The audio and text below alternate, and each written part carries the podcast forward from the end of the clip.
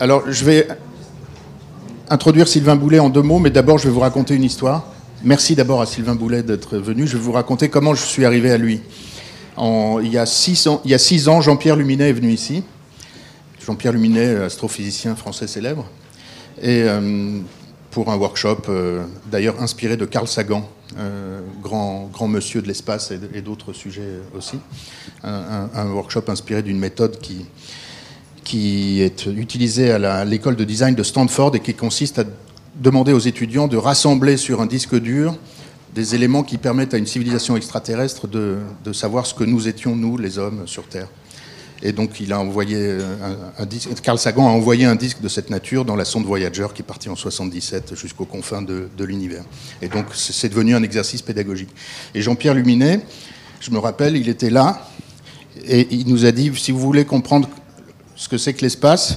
Vous allez là, et quand vous arrivez là, vous arrivez là. Donc l'espace est, infini mais sans bord, ou fini mais sans bord, fini mais sans bord. Voilà. C'était très joli et, on s'en souvient toujours. Et donc j'ai appelé Jean-Pierre Luminet pour lui demander s'il avait quelqu'un à nous conseiller. Il m'a conseillé un ami à lui qui est Jean-Philippe Usan, qui est alors qui est Cosmo. Qui euh, Cosmo cosmologiste. Qui est cosmologiste, qui est astrophysicien, cosmologiste, et je lui ai demandé s'il voulait bien venir parler de la planète Mars.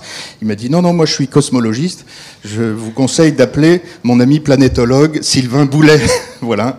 Et, merci parce que ça s'est fait très facilement et très vite. Euh, merci d'être. Donc Sylvain Boulet est le spécialiste français de la, planète Mars. Voilà. Merci. Merci, merci, bonjour à tous. Donc euh, aujourd'hui, bien effectivement, on va, on va, parler, euh, on va parler Mars, hein, comme évidemment comme c'est la grande thématique de, de, ce, de, ces deux jours. Et puis euh, tout simplement vous raconter un petit peu les, les enjeux de l'exploration de la planète Mars. Alors pour comprendre les, les, les enjeux de l'exploration de Mars, on va parler évidemment de l'histoire de Mars.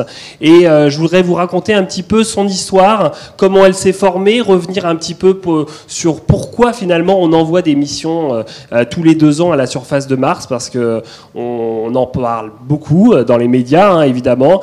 tous les on a l'impression de découvrir de l'eau à la surface de Mars, alors que ça fait 50 ans qu'on sait qu'il y a eu de l'eau à la surface de Mars et qu'il y en a encore. Donc voilà, donc on va, je voulais vous raconter un petit peu toute cette histoire.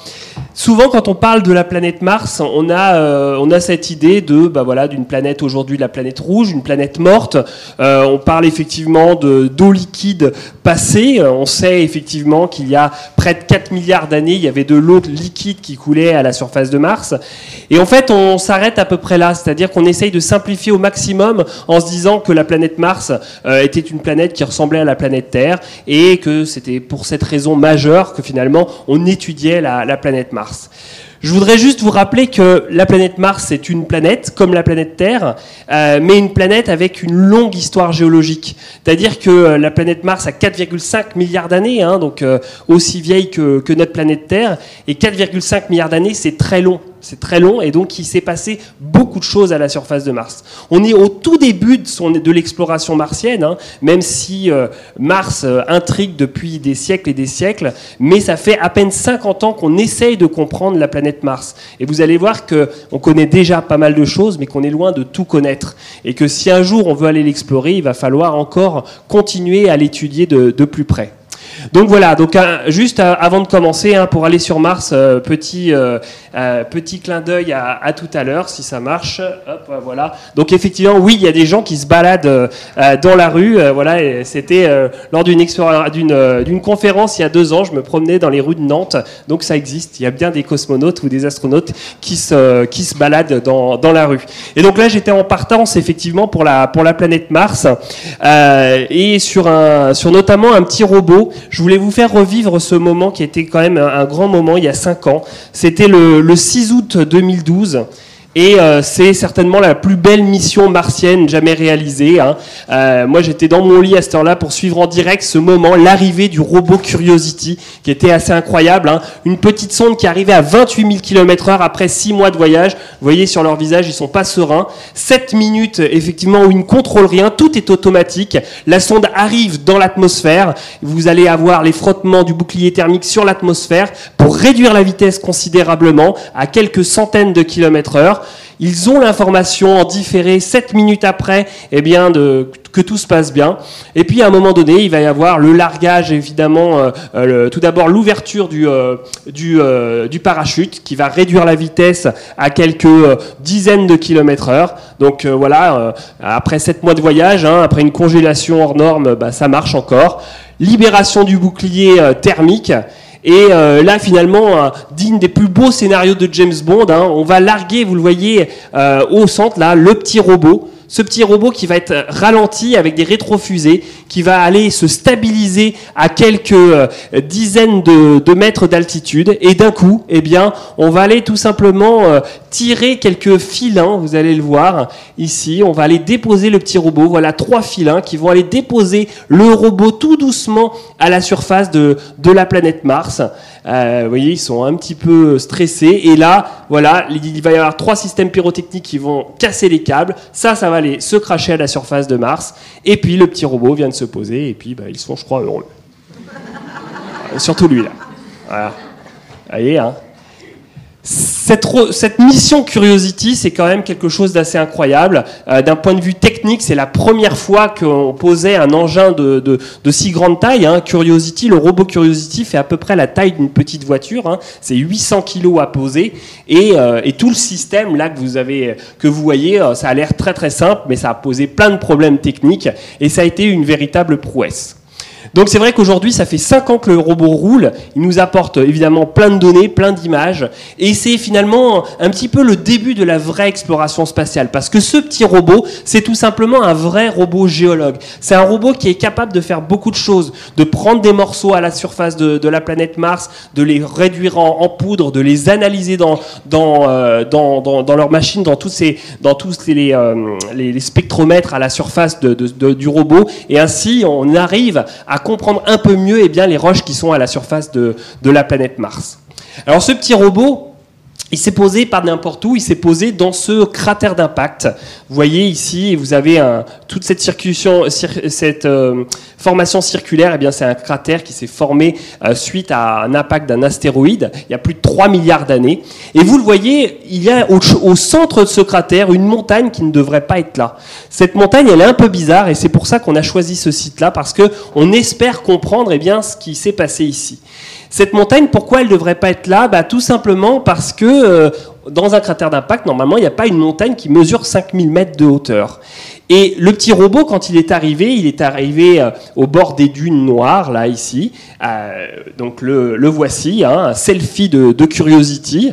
Euh, vous voyez que le, sol est, assez rougeâtre, hein, on, a, on a plein de, de, roches assez cassées, etc. Et vous le voyez, on est au bord d'une montagne, là, qui est le Mont Sharp, qui fait 5 km de haut. Ce Mont Sharp, hein, vous le voyez sur les autres photos qui ont été ramenées par ce, mont, ce, ce robot Curiosity. Ici, vous le voyez ici, ici, voilà la, montagne. Et c'est cette montagne-là qu'on veut aller analyser. Alors ce petit robot, la première fois quand il s'est posé dans le cratère, eh bien, l'une des premières photos qu'il a prises, c'est cette photo-là à gauche. Alors vous allez me dire, super, un caillou avec d'autres cailloux, euh, mais c'est pas n'importe quel caillou. Je suis sûr que si vous regardiez ça, eh bien regardez, vous pouvez le comparer à ce qu'on voit sur Terre. Euh, finalement, c'est un, un, gravat, un espèce de, de, conglomérat de galets. Et quand on observe des, galets sur Mars, eh ben, euh, bah, c'est quand même une grande découverte parce que qui dit galet dit transport par de l'eau. Et c'était la première fois qu'on avait finalement la preuve de transport de cailloux à la surface de la planète Mars. C'est-à-dire que pour former une roche comme ça sur Terre, il vous faut une rivière, il vous faut du temps, il vous faut tous ces petits cailloux qui vont s'arrondir au cours du temps par le transport de l'eau. Et ça, ça veut dire quand même beaucoup il y a, on a la preuve ici même, eh bien, d'un cours d'eau, d'une rivière d'il y a 3,5 milliards d'années. Donc c'est c'est pas anodin et évidemment quand on pense quand on commence à parler de transport de l'eau eh bien on peut imaginer Mars il y a 3,5 milliards d'années. Voilà le cratère ce cratère le cratère Gale qui est étudié et vous le voyez à une époque en fait eh bien ce cratère était rempli d'eau, il y avait des océans, des lacs, des rivières et voilà à quoi ressemblait Mars. Voilà pourquoi on fantasme à la sur, de pourquoi on fantasme de la planète Mars tout simplement parce que cette planète eh bien, a abrité de l'eau, des rivières, des océans, et aurait pu abriter de la vie. Alors ça, c'est la grande question. Évidemment, on va en reparler. C'est est-ce qu'il y a eu de la vie à la surface de, la planète Mars? Aujourd'hui, on n'a pas du tout la réponse. Mais c'est ce qu'on essaye de faire. C'est on essaye de comprendre si tout d'abord la planète Mars était habitable, si elle pouvait avoir abrité de la vie. Sauf que là, on parle d'il y a 3,5 milliards d'années. Si vous revenez sur Terre il y a 3,5 milliards d'années, il n'y avait rien. Hein. Il n'y avait pas d'arbres, il n'y avait pas de papillons, il n'y avait rien. Euh, il y a 3,5 milliards d'années sur Terre, c'était un désert comme ça, comme sur Mars. Il y avait certes de l'eau, il y avait peut-être les premières formes de vie qui apparaissaient, mais la Terre, il y a 3,5 milliards d'années, ne ressemblait pas du tout à ce qu'elle est aujourd'hui. Et donc effectivement, on essaye de comprendre finalement ce parallèle entre notre bonne planète Terre, qui est la planète bleue, recouverte à, 70% par les océans, et puis la planète rouge, qui est euh, bah, où il n'y a plus d'eau liquide à la surface aujourd'hui.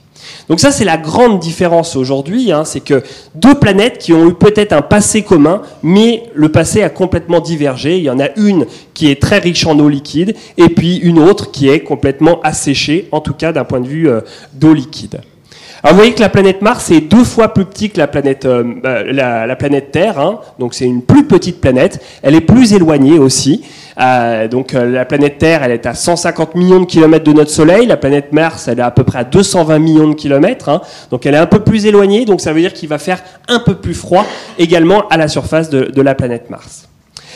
Alors cette planète Mars, hein, si je vous la présente un, peu mieux, en fait, euh, voilà une petite animation. Tout d'abord, hein, c'est la, planète rouge. On la voit très bien là en deuxième partie de nuit, hein, et durant l'été, vous allez pouvoir très bien voir la, planète Mars. Cette couleur rouge, c'est tout simplement une couleur de surface. C'est une couleur euh, euh, tout simplement d'oxydation à la surface sur le premier millimètre. Si vous commencez à creuser sur Mars, eh bien en fait toutes les roches sont noires. C'est principalement recouvert eh bien par des roches volcaniques donc Mars est principalement volcanique. Et vous le voyez, hein, des teintes rouges, des teintes noires. Il y a aussi des endroits, vous voyez cette grande cicatrice ici, un canyon de 4000 km de long qu'on appelle le canyon Valles Marineris. Des volcans incroyables à la surface. Hein. Ici le mont Olympus, 25 km de haut, hein. un édifice volcanique assez euh, gigantesque. Et puis vous voyez cette euh, euh, disparité entre l'hémisphère nord qui est très lisse et les terrains de l'hémisphère sud ici qui sont très cratérisés. Tout ça pour vous montrer que euh, la planète Mars, eh bien, elle montre euh, énormément de formations géologiques différentes et tout ça eh bien, nous oblige évidemment à essayer de comprendre son histoire. Et ce qui n'est pas simple parce que bah, finalement on est une toute petite poignée de planétologues à étudier quand même une grosse planète. Évidemment, il n'y a pas d'océan, mais si on étudie la superficie des terrains qu'on observe sur Mars, c'est à peu près l'équivalent de la superficie des continents terrestres. Donc vous voyez que euh, bah, y a du boulot et c'est pour ça qu'on envoie des, petites missions tous les deux ans parce qu'il y a évidemment beaucoup de terrain à, étudier. Alors, cette planète Mars, pourquoi elle nous intrigue tant? Parce que justement, elle montre des terrains qui sont très anciens. Quand je vous parle de 3 milliards, 4 milliards d'années, on a sur Mars, la majorité des terrains sur Mars sont des terrains très anciens.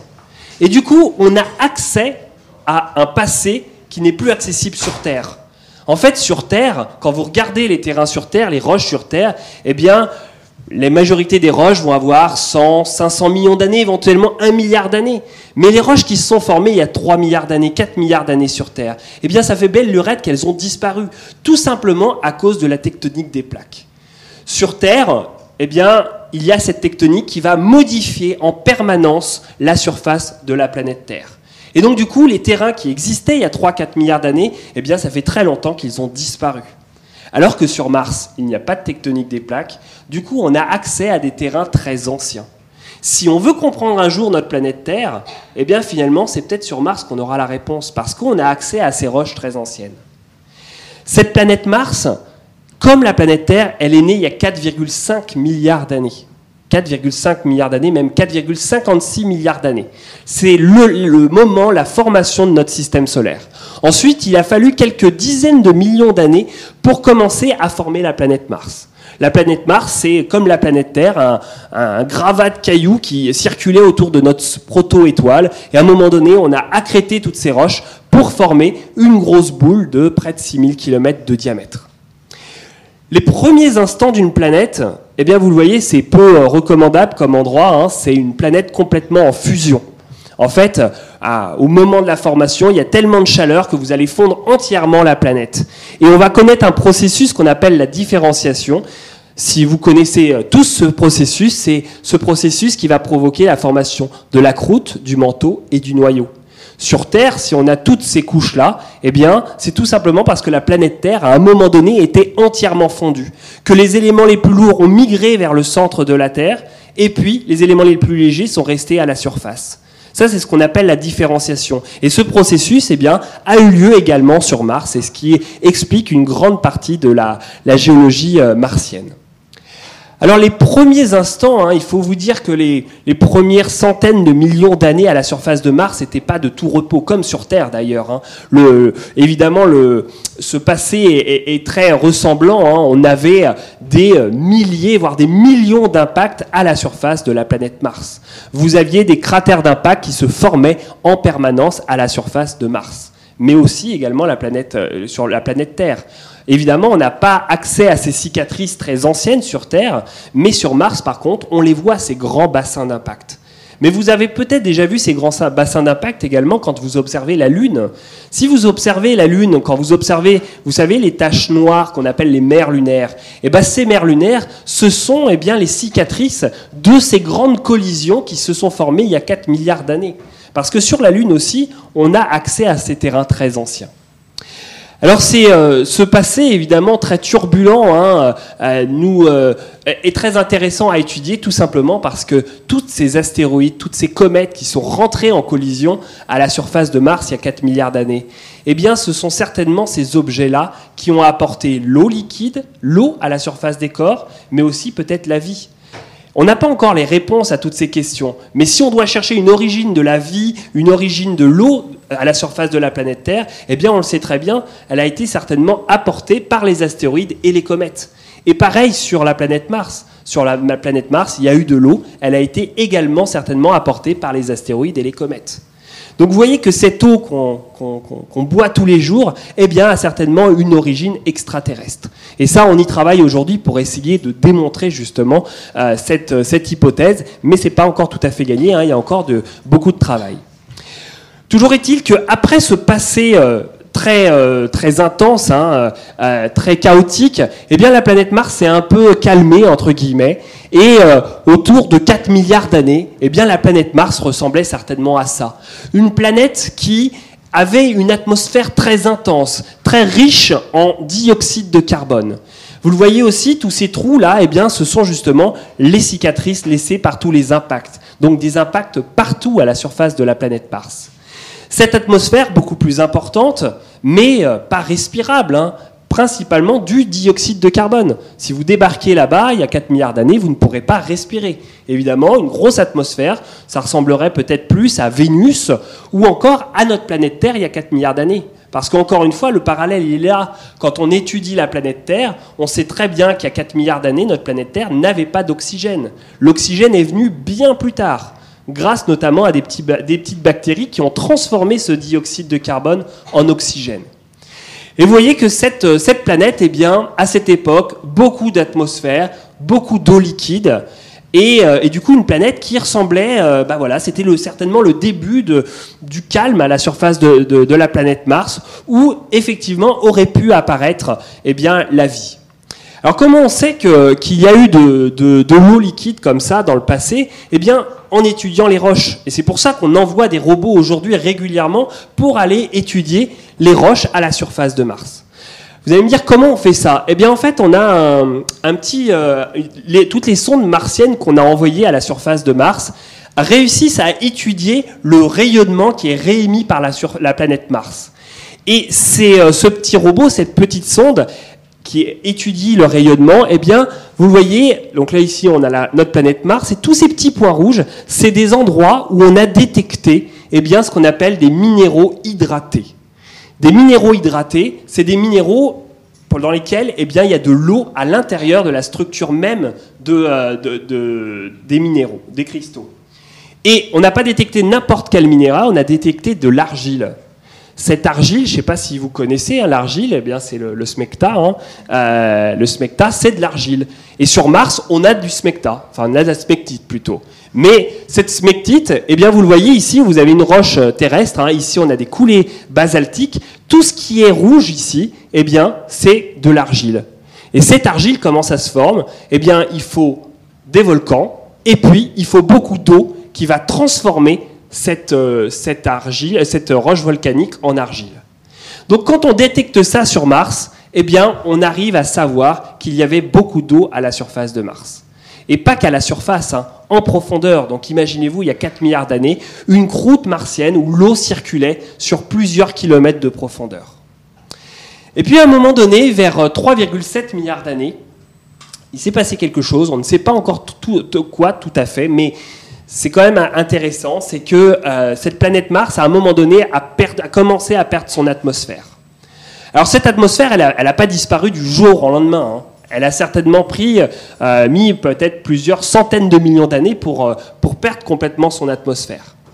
Qui dit perte de son atmosphère dit changement climatique. Et à ce moment-là, évidemment, l'eau va commencer à être moins stable à la surface de la planète Mars. Et ça, c'est ce qu'on essaye de comprendre parce que à cette époque-là, il y a 3,7 milliards d'années, eh commençaient à apparaître les premiers organismes vivants à la surface de la planète Terre. Et cette période, elle est charnière parce que si on veut comprendre comment la vie est apparue sur Terre, eh il faudrait comprendre est-ce que la vie a pu apparaître à ce moment-là à la surface de Mars. Aujourd'hui, l'atmosphère martienne, eh elle n'existe quasiment plus. Elle est très faible. Aujourd'hui, euh, la, pression atmosphérique martienne est 150 fois plus faible que la pression atmosphérique terrestre. Si demain vous débarquez sur Mars, ça c'est un grand problème pour l'exploration martienne. C'est-à-dire qu'évidemment aujourd'hui, si on va sur Mars, on sera toujours amené à euh, avoir une combinaison spatiale. Tout simplement parce que la pression atmosphérique ne permet pas à l'homme de se balader à la surface de Mars. Petit diagramme très simple. Ici, vous avez la température, ici, vous avez la pression atmosphérique. Sur Terre, on est à une atmosphère. En dessous de 0 degré, eh bien, vous avez de la glace. Entre 0 et 100, vous avez de l'eau liquide. Et au-dessus de 100 degrés, vous avez de la vapeur. Eh bien, sur Mars, on est ici à 6 millibars. Ça, c'est un diagramme qui a été calculé en laboratoire pour l'eau. Eh bien, à 6 millibars, à pression atmosphérique martienne, vous le voyez en dessous de 0 degré, on a de la glace. Mais au-dessus de 0 degré, eh bien, on ne peut pas avoir d'eau liquide. On passe directement de glace à vapeur. Ça veut dire que si demain vous débarquez sans combinaison comme ça sur Mars, eh bien, votre eau liquide qui est dans votre corps, eh bien, vous allez d'un coup bouillir tout doucement et puis être dans un moins bon état après. L'eau liquide ne peut pas être présente à la surface de Mars aujourd'hui. Ça, c'est un point extrêmement important. C'est-à-dire qu'on ne peut pas avoir d'écoulement d'eau liquide à la surface de Mars. Et donc, du coup, cette, euh, cette problématique eh bien, fait que, effectivement, autour de 3,7 milliards d'années, la planète Mars a certainement commencé à perdre non seulement son atmosphère, mais aussi son eau liquide. Alors, comment elle a perdu son atmosphère? Ça, c'est une grande question. On pense en fait que euh, euh, notre planète, la planète Mars, eh bien, avant 3,7 milliards d'années, était entourée d'un champ magnétique. Vous le savez, sur Terre, on a un champ magnétique qui nous protège des particules solaires, du vent, euh, cosmique, etc. Et ce, euh, ce champ magnétique terrestre, heureusement qu'il est là. Sans champ magnétique, euh, on serait pareil dans un plus mauvais état. Sur Mars, avant 3,7 milliards d'années, on avait ce champ magnétique. Et on pense qu'à autour de 3,7 milliards d'années, ce champ magnétique s'est arrêté sur Mars. Du coup, enlevant le bouclier. Et à ce moment-là, qu'est-ce qui se passe quand vous enlevez le champ magnétique? Eh bien, les particules solaires et euh, les particules euh, cosmiques rentrent directement en interaction avec notre planète Mars. Et du coup, toutes les petites particules vont rentrer en contact directement avec l'atmosphère. Et qu'est-ce qui va se passer à ce moment-là? Eh bien, le vent solaire va souffler l'atmosphère de Mars. Vous voyez, tout ce qui est en coloré, c'est l'atmosphère de Mars. Et cette atmosphère de Mars, eh bien, à cause du vent solaire, va partir dans l'espace. Et à ce moment-là, vous, allez tout doucement faire disparaître l'atmosphère martienne. Donc si la planète Mars eh bien, a subi un destin différent de celle de la planète Terre, c'est certainement à cause de la perte de ce champ magnétique. Si la planète Mars a perdu son champ magnétique, c'est certainement parce que la planète Mars est beaucoup plus petite que la planète Terre. Et donc il y avait moins d'énergie et donc on a réussi à, à- sur Terre, on a réussi à garder ce champ magnétique alors qu'on n'a pas réussi à le faire sur Mars. Alors sur Mars, hein, euh, autre chose quand même très importante, c'est que autour de après 3,7 milliards d'années, certes, l'atmosphère commence à, à, perdre un petit peu de, de, sa densité, mais on a encore une atmosphère qui reste importante. Et puis, on a du volcanisme à cette époque-là. Du volcanisme extrêmement intense qui va euh, finalement faire rougir un peu l'atmosphère, qui va rendre acide cette atmosphère. Et c'est à cette époque-là, il y a 3,7 milliards d'années à peu près, entre 3,7 et 3,5 milliards d'années, que l'eau a coulé à la surface de Mars. Voyez ici toutes ces lits de rivières. Tout ça, eh bien, ce sont des vallées fluviales. Voyez, hein, là ici on est dans les montagnes, l'eau va couler, elle va rejoindre un tributaire un peu plus important, en rejoindre un autre, etc. Et vous avez un véritable réseau de vallées fluviales. Et il n'y en a pas qu'un hein, sur Mars. Hein. On a cartographié plus de 400 000 km de rivières à la surface de Mars. Donc il y a de quoi faire. 400 000 km de, rivières qui ont coulé, qui ont incisé les terrains, euh, euh, les terrains martiens. Et pendant cette activité fluviale, eh bien, à cette époque-là, il y avait aussi un fort volcanisme très intense. On n'a pas d'équivalent sur Terre. Ici, euh, on a donc ça c'est une carte topographique hein, qui montre les altitudes à la surface de Mars. En rouge, eh bien, ce sont les altitudes très élevées. En bleu, ce sont les altitudes très basses.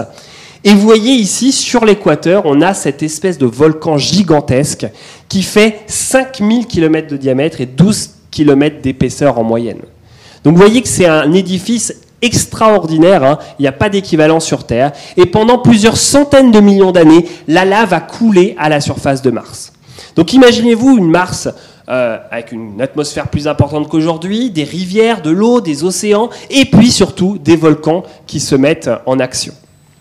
Alors pendant cette période-là, je voulais vous montrer ça parce que je trouve ça toujours impressionnant, cette grosse masse qu'on pose finalement sur la croûte martienne. Vous voyez, ici, avant la formation de ce dôme volcanique, on avait une croûte qui était riche en glace et en eau. Et puis à un moment donné, on a formé ce gros volcan, et donc du coup, on a déformé cette croûte on s'est amusé à faire une petite chose avec, euh, avec évidemment, dans la recherche, on cherche euh, toujours des financements. Et du coup, euh, en déposant eh bien, ce qu'on appelle une ANR de l'Agence nationale de la recherche, eh bien, j'ai pu acheter une éponge. Et avec cette éponge, j'ai pu simuler la formation de ce dôme volcanique. Donc, vous voyez, j'ai acheté une éponge rouge, Spontex, et puis je suis après allé chercher du, sable de, de Merzouga hein, pour faire rouge, pour faire plus réel. Tout ça pour vous montrer ce qui va se passer grâce à, eh bien, autour de, ce dôme volcanique. Donc euh, voilà, j'installe tout doucement mon, sable volcanique. Donc mon, éponge hein, est gorgée d'eau liquide. Imaginez-vous, c'est votre, votre croûte principale, votre croûte primitive qui est remplie de glace et, d'eau. Et puis du coup, je suis allé aussi chercher un morceau de lave d'Hawaï. Voilà. Et là, formation du dôme de Tarsis. J'appuie et pam. Voilà, je suis sûr que vous êtes tous impressionnés par cette expérience. Vous voyez que la science française avance. Hein, euh, et d'un coup, vous voyez que euh, vous avez envie euh, de supporter cette science de haut niveau. Cette petite expérience toute bête, en fait, est là juste pour vous montrer que, vous avez vu, j'ai appuyé sur cette éponge qui était très riche en eau, et vous voyez qu'il y a des espèces de vallées, des, des écoulements d'eau liquide qui sont partis de ce dôme volcanique. Eh bien, ces euh, vallées, on les observe sur Mars. Vous voyez, mon dôme volcanique, il est là. Et ici, sur les bords, là, tout ce que j'ai cartographié en rouge, eh bien, ce sont des écoulements d'eau liquide catastrophiques. Ça, c'est pareil, on n'a quasiment pas d'équivalent sur Terre. Ces vallées, ces rivières, c'est extraordinaire. Ce sont des rivières qui mesurent plus de 2000 km de long, 200 km de large. Vous voyez, l'eau a coulé avec des débits de 100 millions de mètres cubes par seconde. Quand on compare à l'Amazone, hein, vous voyez, c'est, l'Amazone est ridicule. Tout ça pour vous dire qu'il y avait d'énormes quantités d'eau liquide dans la croûte martienne et qu'elle a duré pendant plusieurs centaines de millions d'années. Cette eau, évidemment, vous voyez, elle, a coulé. Elle a coulé, évidemment, dans ces plaines bleues, dans les plaines les, plaines les plus basses.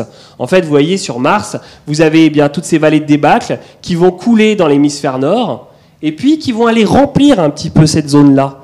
Cette zone-là, évidemment, si vous avez 100 millions de mètres cubes par seconde qui se déversent dans cet endroit-là, eh bien ici, on a envie d'y mettre un océan. On a envie d'y mettre un océan. Et on a envie d'imaginer la planète Mars euh, comme, euh, euh, comme ici, voilà, où vous avez effectivement vos terrains élevés de l'hémisphère sud et puis ici un océan gigantesque. Et du coup, on, se met évidemment toutes les sondes spatiales qu'on envoie essayent de chercher les traces de cet océan. Et l'année dernière, eh bien, on a, on a fait une, découverte et on a pu démontrer justement qu'il y avait certainement eu un océan à cette époque-là.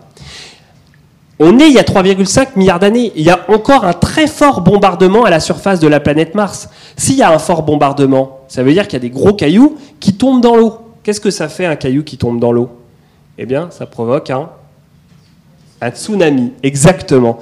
Et donc, on va avoir effectivement des ondes de choc qui vont se propager dans l'océan. Et en fait, bah, du coup, on s'est dit, bah, il faudrait trouver les traces de ce, tsunami. Et c'est ainsi que l'année dernière, eh au bord de ces terrains entre de l'hémisphère sud et l'hémisphère nord, ici en marron, on a trouvé des espèces de coulées bizarres comme ça, vous voyez, des coulées euh, un peu sinueuses, lobées. Et ces coulées-là, vous allez pouvoir me dire, bon, bah oui, ça ressemble à une coulée de boue ou autre chose, et pas forcément en synonyme de tsunami. Mais ce qu'on s'est amusé à faire, nous, c'est euh, on s'est amusé à faire de à simuler un cratère d'impact qui se formait dans un océan. Vous voyez ici, on a le cratère d'impact qui se forme. Ici, c'est la vague qui est en train de se modéliser. Là, vous avez la vague qui avance dans cet océan primitif. Et vous voyez que ici, en rouge, c'est les vagues très hautes qui font plus de 20 mètres de haut. Eh bien, les vagues vont rentrer dans ces, espèces de vallées à la transition entre les terrains de l'hémisphère sud et les terrains de l'hémisphère nord. Et on s'est dit, bah, il faut qu'on regarde dans ces vallées. Et en regardant dans ces vallées, bah, voilà ce qu'on a trouvé. Alors vous allez me dire, euh, moi j'adore cette image-là. Vous allez me dire, bon, ok, ouais, c'est gris. Mais regardez un petit peu de plus près. Ici, vous avez un bord de vallée. Là, ici, on est sur un plateau. Ici, on est en contrebas. Vous avez un bout de plateau aussi ici.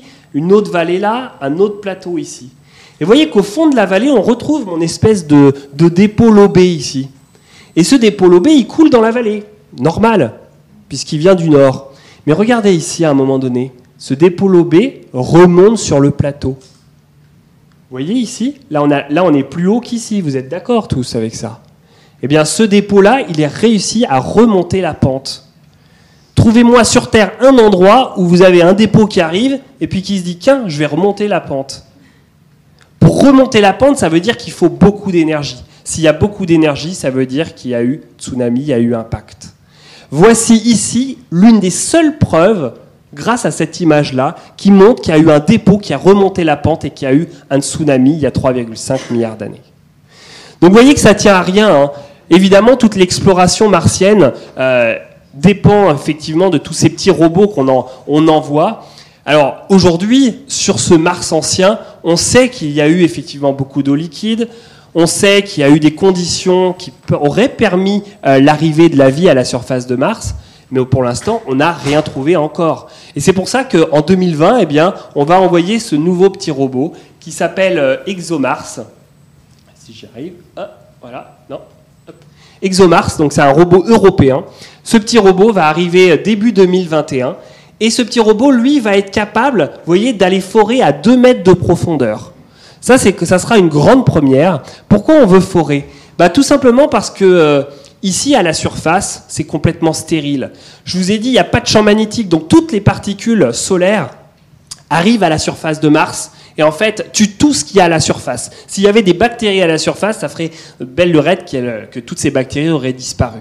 Donc si on doit aller chercher des traces de vie, il va falloir aller chercher en profondeur, là où le rayon, euh, le rayon cosmique, le rayon solaire n'a, on va dire, très peu d'influence. Et donc effectivement, cette petite sonde, euh, ce petit robot européen va essayer d'aller analyser les roches en profondeur. Et ce qu'on va essayer d'aller chercher, eh bien, c'est notamment de la matière organique, de la matière carbonée, qui est à la base de, toute la vie, des protéines, des acides aminés, etc. Et évidemment, c'est pas parce qu'on va trouver de la matière organique qu'on aura trouvé de la vie, mais en tout cas, ça sera déjà un premier pas. Aujourd'hui, on est loin de, se dire oui, on va trouver euh, des poissons fossilisés à la surface de Mars. Euh, premier rappel, hein, si je vous rappelle quand même une, petite histoire de, la planète Terre et de la planète Mars, vous voyez que euh, voilà, avant 3,7 milliards d'années, l'environnement est complètement chaotique avec les impacts. Et puis, la Terre sur Terre, la première vie apparaît autour de 3,5 milliards d'années. Donc effectivement, à cette époque-là, il y a de l'eau sur Mars. Mais la vie sur Terre, elle a mis plus de 3 milliards d'années à devenir complexe. C'est-à-dire que si vous revenez sur Terre il y a 1 milliard d'années, C'est pareil, il n'y a pas de poisson, il n'y a pas d'arbre, il n'y a rien sur Terre. La vie est très complexe, elle va mettre longtemps à évoluer. Pendant 3 milliards d'années, la vie sur, euh, sur Terre, c'était que des petites cellules, éventuellement des petites algues qui vivaient au fond de la mer. Mais c'est tout, ça s'arrête là. Donc évidemment, quand on cherche la vie, il y a 3,5 milliards d'années sur Mars, bah, on ne s'attend pas à avoir euh, des grosses bestioles. On s'attend éventuellement à avoir ce genre de choses là qu'on appelle des cyanobactéries. Vous voyez, ce sont des cyanobactéries qu'on a retrouvées en Australie. C'est euh, des récifs de petites algues. Et ces petites algues, c'est grâce à elles qu'on a de l'oxygène à la surface de la Terre. Ces petites algues, il y a 3,5 milliards d'années, elles ont commencé à capter le CO2 atmosphérique et à le transformer en oxygène. C'est grâce à ces petites algues eh qu'on est là. Mais vous voyez que pour, euh, à partir de là jusqu'à nous, eh bien, il a fallu énormément de temps. Et vous voyez que les animaux et la végétation est apparu il y a à peu près 500 millions d'années. Si on doit résumer eh bien, la vie sur Terre, c'est euh, voilà, 4 milliards d'années de quasiment rien, et puis 500 millions d'années avec un petit peu plus de choses. Mais vous voyez que donc aller chercher de la vie sur Mars, c'est euh, compliqué en fait. On ne s'attend pas à avoir des organismes extrêmement développés. Alors du coup, aujourd'hui, vous allez me dire, mais à quoi ressemble la planète Mars actuelle et est-ce que euh, quels sont les, enjeux actuels? Alors évidemment, la planète Mars aujourd'hui, euh, il n'y a plus d'eau liquide, il n'y a plus, euh, d'océan, il n'y a plus de rivières, mais on a quand même pas mal de choses intéressantes à, étudier. Quand, déjà, quand vous voyez votre planète Mars ici, vous voyez beaucoup de rouge, mais vous voyez quand même une grosse tache blanche ici. Effectivement, au pôle Nord et au pôle Sud, eh bien, vous avez des calottes polaires. Des calottes polaires qui sont faites principalement de glace d'eau. Donc oui, il y a de l'eau à la surface de Mars, mais sous forme de glace. Cette glace d'eau, eh bien, il y, en a, un gros volume, hein, et vous allez avoir, comme sur Terre, un cycle de l'eau, mais surtout un cycle aussi de dioxyde de carbone. L'atmosphère de Mars, elle est très tenue. Vous avez aussi de la glace carbonique, et vous allez donc avoir eh bien, un cycle euh, transformant la glace en vapeur de CO2 ou d'eau. Tout ça au fil en fait des saisons. Ça, il faut bien le comprendre. Si un jour, eh bien, on veut aller sur Mars euh, s'y promener, il faut bien comprendre que sur Mars, comme sur Terre, on a un phénomène des saisons avec un hiver, un automne, un été, un printemps. Ces phénomènes des saisons à la surface de Mars, eh bien, est lié directement à l'inclinaison de son axe sur son orbite. Vous le savez, sur Terre, hein, si on a les saisons, c'est tout simplement parce que la Terre est inclinée de 23 degrés par rapport à son orbite. Si elle était droite, on n'aurait pas de saison. Et donc, grâce à cette inclinaison, eh bien, on a des saisons. Et donc, du coup, on va avoir des variations de température. Comme sur, euh, comme sur Terre, bah, vous le voyez ici, euh, donc là c'est un petit robot, le petit robot Spirit qui avait pris euh, mesuré les températures.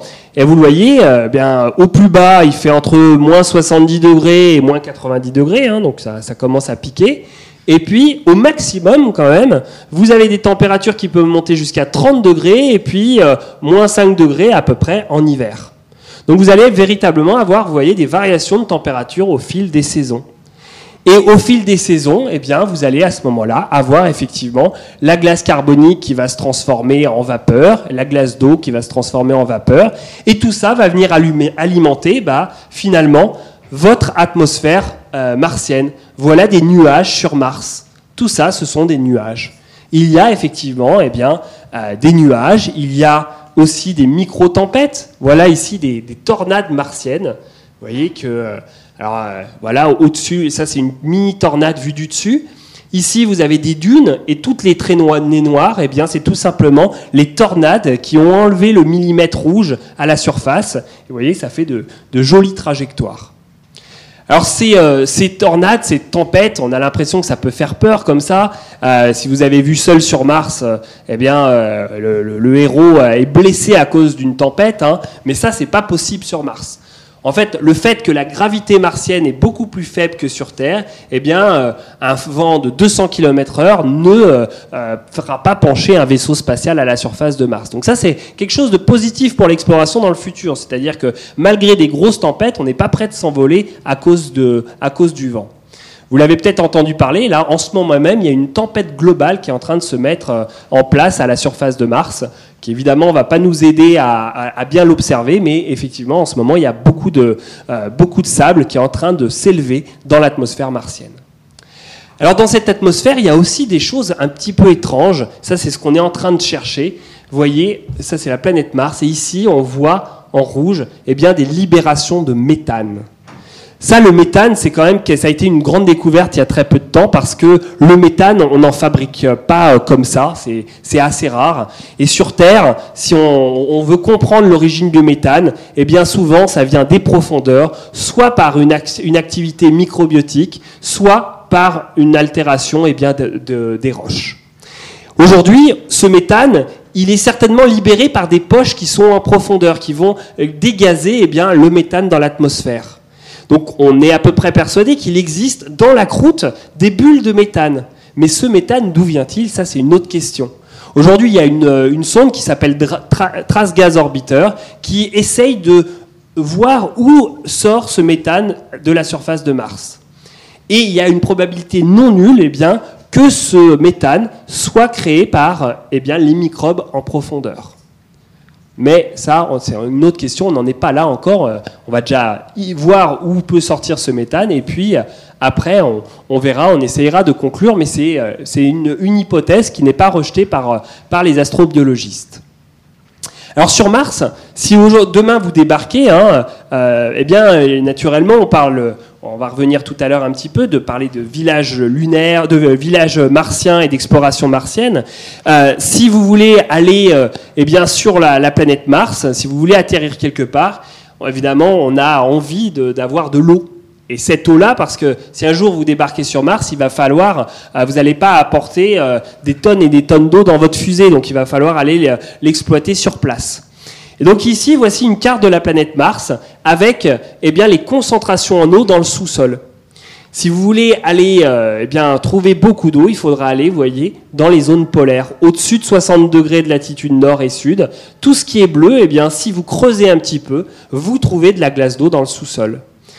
Ici, c'est le petit robot Phoenix qui, en 2008, eh bien, a, creusé euh, un petit peu la surface euh, martienne. Et vous voyez qu'en quelques centimètres, eh vous voyez tout ce qui est blanc, eh c'est de la glace d'eau. Donc, on a beaucoup de glace d'eau en profondeur. Et ça, c'est quand même euh, très positif parce que bah, si on veut installer un jour une colonie, il, suffira d'aller chercher à quelques centimètres, quelques mètres, pour retrouver eh de la glace d'eau dans le sous-sol. Alors non seulement il y en a à quelques centimètres, mais il y en a aussi euh, en profondeur. Ici, c'est un, sol qu'on appelle polygonal. En fait, vous voyez, sur la surface de Mars, vous avez plein de verrues comme ça.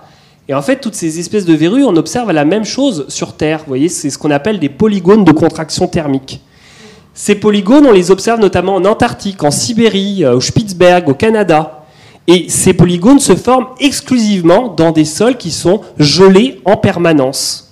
Et donc quand on observe ce genre de sol, eh bien ça veut dire que sur plusieurs mètres, voire plusieurs centaines de mètres, vous allez avoir un sol complètement gelé. Donc ça c'est intéressant parce qu'évidemment quand on trouve des polygones, on sait où il y a de la glace. Et puis évidemment, ces polygones, ils sont à la surface, dans de la, glace gelée, parce que la surface, vous voyez que sur quelques mètres, là, les, les, températures vont être négatives. Mais si on commence à rentrer en profondeur, eh bien, via, le gradient thermique, il va faire de plus en plus chaud en profondeur.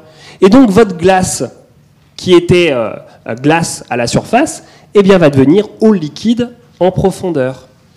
Je vous ai dit que l'eau liquide n'était pas possible en surface, mais par contre l'eau liquide en profondeur, eh bien, elle, elle est possible.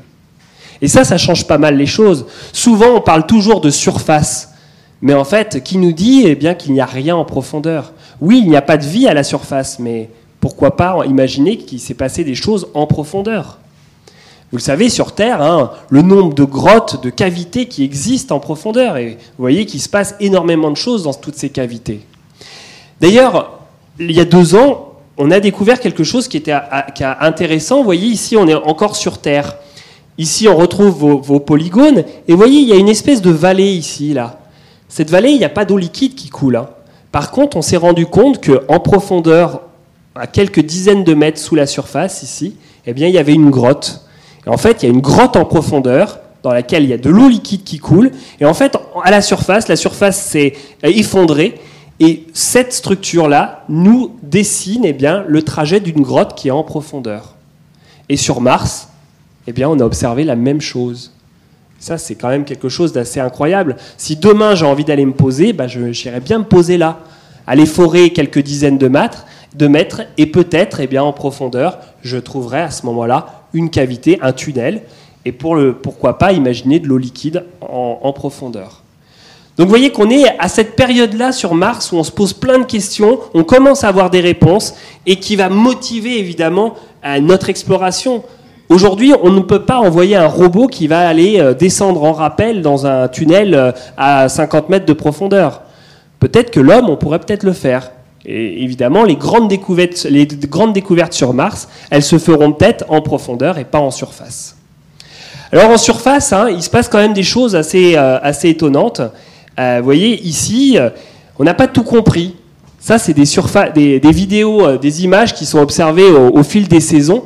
Et vous voyez, regardez ici. Regardez ici, on a l'impression d'avoir des écoulements. Pourtant, je vous ai dit qu'il n'y a pas d'eau liquide. Alors, ça, c'est encore un grand, problème aujourd'hui. C'est qu'on voit des choses s'écouler à la surface, mais on ne sait pas forcément quoi.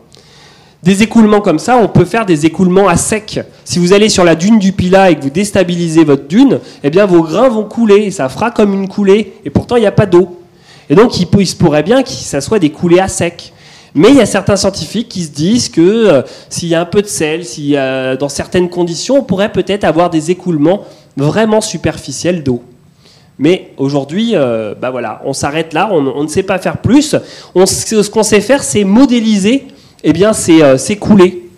Ici, vous êtes, dans une, vous êtes à Londres, on a une espèce de, de grosse cavité dans laquelle on est capable de réduire euh, de réduire la pression atmosphérique et de créer une pression atmosphérique martienne.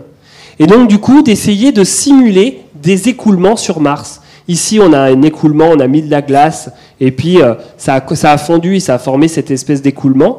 Ici sur Mars, eh ben, euh, c'est un peu plus compliqué. On a une espèce de boue qui flue. On ne comprend pas encore tout à fait ce qui se passe. Ce qu'on a vu en tout cas, c'est j'aime bien cette petite vidéo parce que ça résume peut-être assez bien ce qu'est ce Mars actuellement. Alors, euh, je vais peut-être avancer un petit peu pour que vous voyez le zoom. Regardez un petit peu. Ici, on a mis de la glace en profondeur, c'est du sable. Et regardez ici. Alors, je pense que ça va, le zoom va passer. Hop. Est-ce que ça va passer? Voilà. Regardez ici. Qu'est-ce que ça fait? Vous voyez, il y a des, en fait, il y a des petites bulles. En fait, sur Mars, ça boue en permanence. C'est-à-dire que la glace qui est en profondeur, eh bien, dès qu'elle est en contact avec l'atmosphère, elle se transforme en vapeur. Et du coup, ça, fait comme dans votre casserole. Ça fait plein de petites bulles à la surface. Et toutes ces petites bulles, en fait, ça fait des petits geysers. Ça fait bouger les grains. Et les grains vont, à ce moment-là, débouler la pente. Donc aujourd'hui, sur Mars, eh bien, il n'y a certainement pas de l'eau liquide qui coule, mais ça boue certainement très fort. Imaginez-vous des petites bulles partout. Je vous remets si vous voulez. Hop, voilà, je vous remets les petites bulles parce que je trouve ça assez incroyable. Ça, c'est un processus qui n'existe pas à la surface de, la planète Terre, en fait. On n'a pas ce, processus-là. Vous voyez toutes ces petites bulles-là? Et puis ça déstabilise. Donc ça, c'est quelque chose qu'on a découvert parce qu'on était capable de, créer cette chambre martienne à pression martienne. Et ça fait de nouveaux processus géologiques qui n'existent pas. Donc vous voyez qu'aujourd'hui, l'environnement martien, bah, il n'est pas super accueillant. Donc évidemment, c'est pas l'endroit le plus sympathique pour aller y passer ses vacances, même si quand même la planète Mars est quand même la planète qui ressemble plus à la planète, Terre. On a quand même des ressources, vous avez vu, on a du méthane, on a de, l'eau, donc on va pouvoir quand même aller faire quelque chose.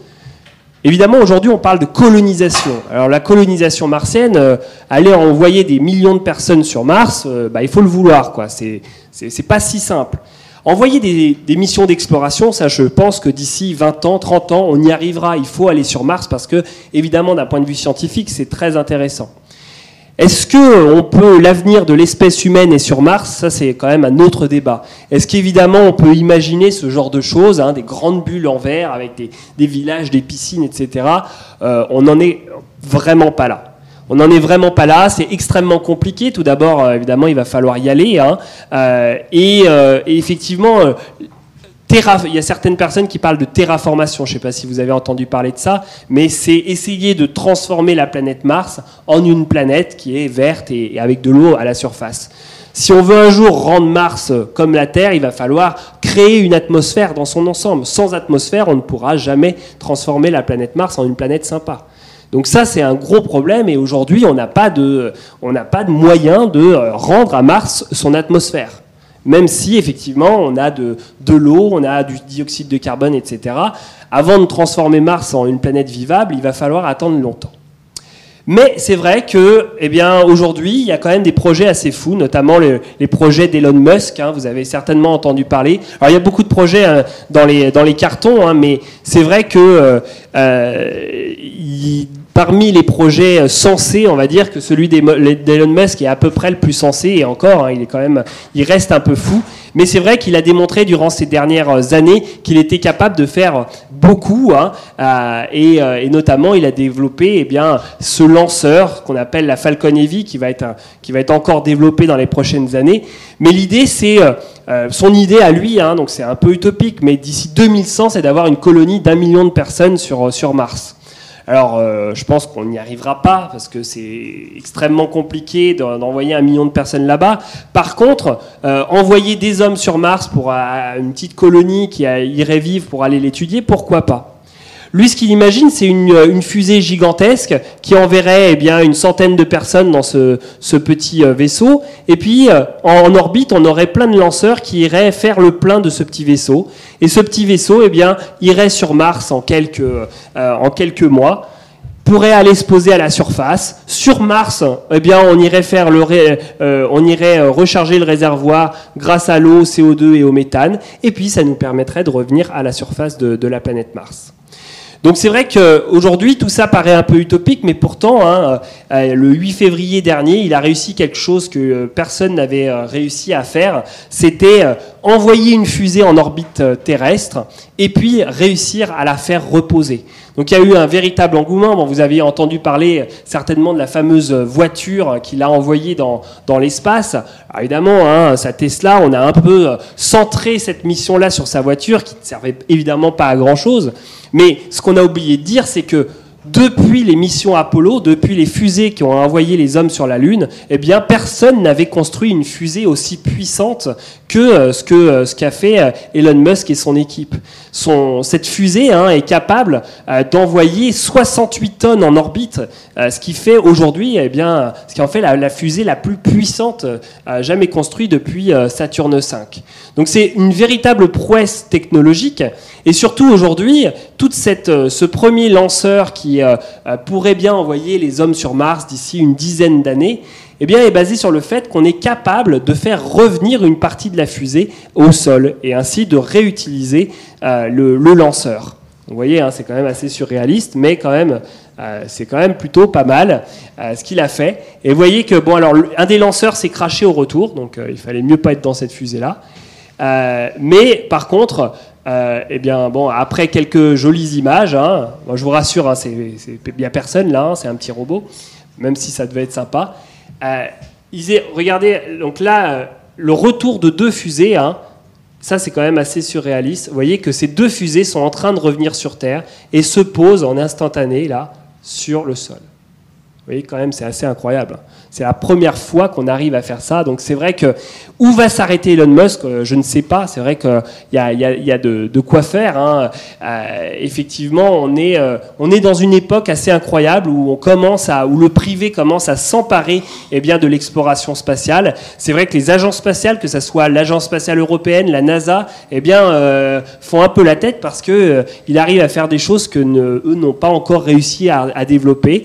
donc c'est vrai qu'il a une certaine liberté qui euh, va certainement emmener quand même l'homme assez loin.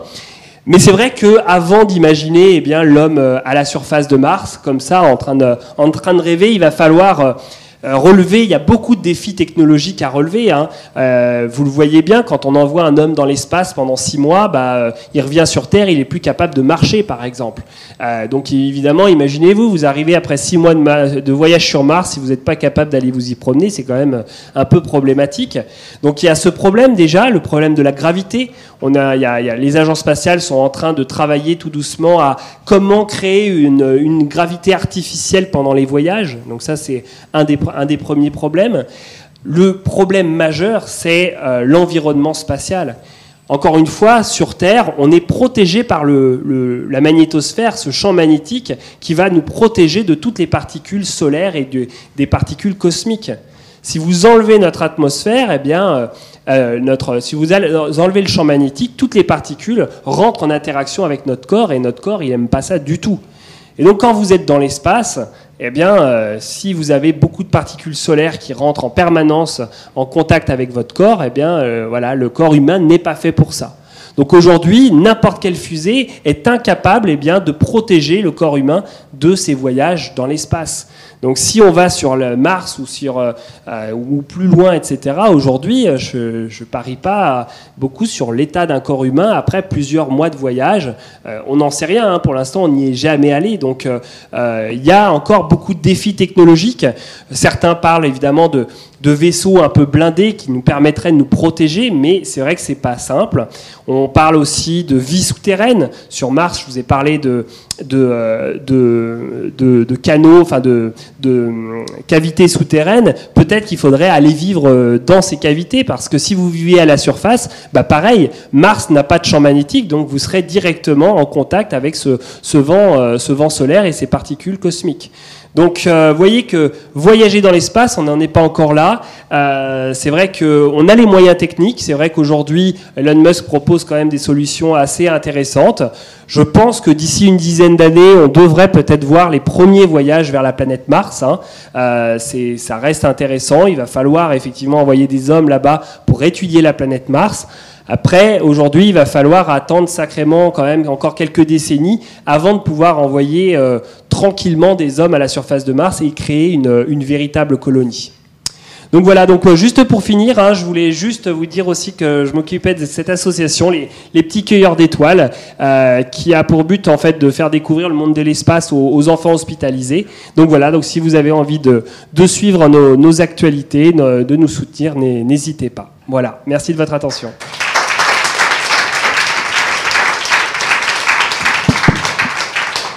Un grand merci pour euh, le, rêve, la poésie et la science. Enfin, c'est formidable.